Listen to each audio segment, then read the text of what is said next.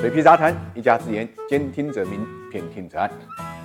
没有在深夜里痛哭过的人呢，不足以谈人生。不曾想在燕郊买房的北漂呢，也不是个纯粹的北漂。燕郊呢，是一个面积只有一百零八平方公里的小乡镇啊，因为位于天安门以东三十公里的地理优势，成为了黄金第一城。有关它的任何风吹草动，可以说都在牵动北漂们的心。最近呢，它放开落户门槛的事情，可以说是闹得沸沸扬扬。不说其他，单就三月十三号到十八号，短短一个星期，从有房本，而且呢，房屋是自住性质就可以落户呢，到落户业务暂停，届时不要再去办理。燕郊的落户政策呢一变再变，也成了很多人心中难解的疑问。更让人费解的是，按道理来讲啊，燕郊从去年已经开始放开了落户的门槛。我们在去年五月份发布的《廊坊市深化户籍制度改革实施细则》中就看到，本市这个首都周边地区落户条件及手续，大专及以上学历在当地就业并连续交三个月社保或者个人所得税就可办理。落户，那么燕郊就属于北京周边地区。后来燕郊又进一步放开呢落户的门槛，要求大专或者以上学历连续两个月企业经营税、法人税就可以落户。所以说这一次所谓的燕郊放开新房、二手房的落户限制呢，其实是把之前某些潜规则呢这个透明化。那么落户政策之所以一周之内一改再改，也是因为在人还没有规模化落户时，房价已经呢